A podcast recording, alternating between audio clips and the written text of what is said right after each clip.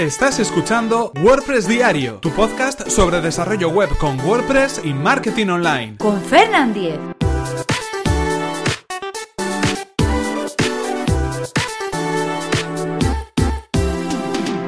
Martes 12 de septiembre de 2017.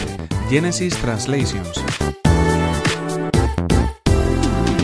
Hola, ¿qué tal? Comenzamos con un nuevo episodio de WordPress Diario donde íbamos a hablar acerca de un plugin para Genesis, concretamente Genesis Translations, que nos va a permitir traducir Genesis a nuestro idioma. Pero antes recordaros que este episodio está patrocinado por Web Empresa, servicio de alojamiento web especializado en WordPress. En Web Empresa disponen de servidores optimizados para que nuestro sitio web cargue a la mayor velocidad. Actualizan sus reglas de seguridad especiales para WordPress a diario. Y además, si tienes tu web en otro proveedor no hay ningún problema, puesto que el traslado del hosting es gratuito y sin cortes en el servicio. Así que si queréis conocer más sobre el servicio de hosting de Web Empresa, que además recomendamos desde aquí, tenéis toda la información en webempresa.com barra Fernan. Así podrán saber que vais de mi parte y podréis conseguir un 20% de descuento en sus servicios. Y ahora sí continuamos con el tema que nos ocupa hoy. Como sabéis, íbamos a dedicar unos cuantos episodios al framework de Genesis. Ya lo anunciamos en el programa de ayer, en el programa del lunes, número 296, y hoy en el episodio 297 toca hablar de un plan plugin para Genesis. Uno de los que, bueno, yo creo que primero o en primer lugar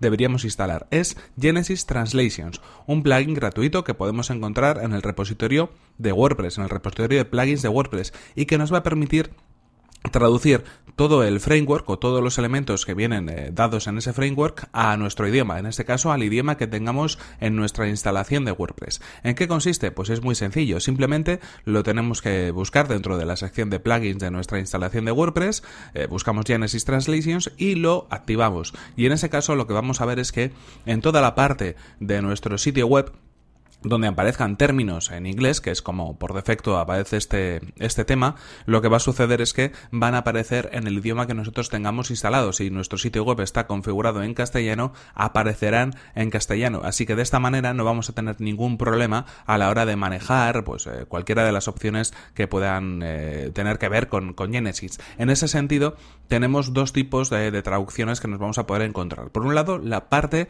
del panel de administración, la parte eh, de Genesis dentro del menú de administración de WordPress, donde tenemos todos los elementos de configuración eh, de Genesis traducidos al castellano.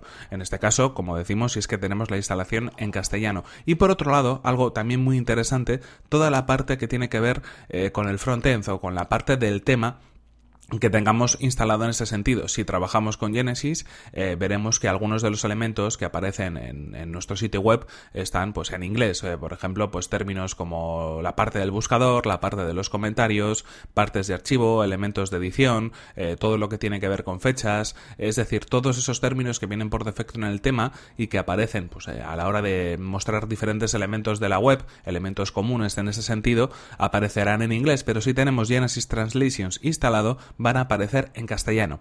Es un plugin que además en su primer momento estaba, digamos, soportado por la comunidad de StudioPress, por los creadores eh, de de todo el framework de Genesis, pero en este sentido ya han virado, digamos, y han dejado la traducción a la comunidad de WordPress de cada uno de los países. Y en este caso nos podemos encontrar que estos términos están traducidos eh, desde hace ya bastante tiempo al 100% eh, por los miembros de la comunidad de WordPress España. Así que, bueno, pues tenemos una traducción de calidad, una traducción actualizada y mantenida por la comunidad en este sentido. Así que no podemos pedir más. No tiene ningún tipo de configuración. Simplemente lo, lo instalamos, lo activamos y como hemos comentado, van a aparecer todos esos términos tanto del panel de administración como de la parte eh, del tema, la parte frontend, la parte que vemos a la hora de visitar en la web, eh, van a aparecer en castellano. Por lo tanto, pues bueno, si tenemos nuestra instalación en ese idioma, no hay ningún problema porque todos los términos van a estar traducidos. Si utilizamos otro idioma, también sucederá lo mismo. Aquí dependerá ya del,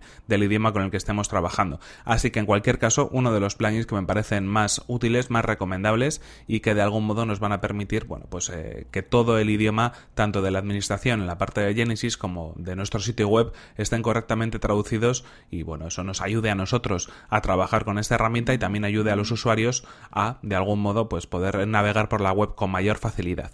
En cualquier caso, esto es todo por hoy, aquí se nos acaba el tiempo y aquí terminamos este episodio 297 de WordPress Diario, pero antes recordaros que este episodio está patrocinado por Web Empresa, servicio de alojamiento especializado en WordPress. En Web Empresa disponen de servidores optimizados para que nuestro sitio web cargue a la mayor velocidad, actualizan sus reglas de seguridad especiales para WordPress a diario y además, si tienes tu web en otro proveedor, no hay ningún problema, puesto que el traslado del hosting es gratuito y sin cortes en el servicio. Así que si queréis conocer más sobre el servicio de hosting de Web Empresa, que además recomendamos desde aquí, tenéis toda la información en webempresa.com barra Fernan. Así podrán saber que vais de mi parte y podréis conseguir un 20% de descuento en sus servicios.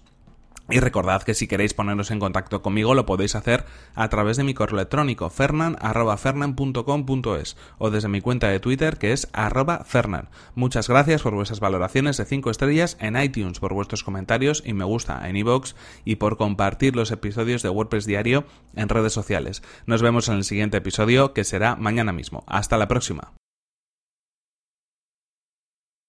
Pues hoy ha ido de traducciones la cosa, ¿eh? un plugin sencillito pero que soluciona bastantes problemas, así que mañana un poquito más.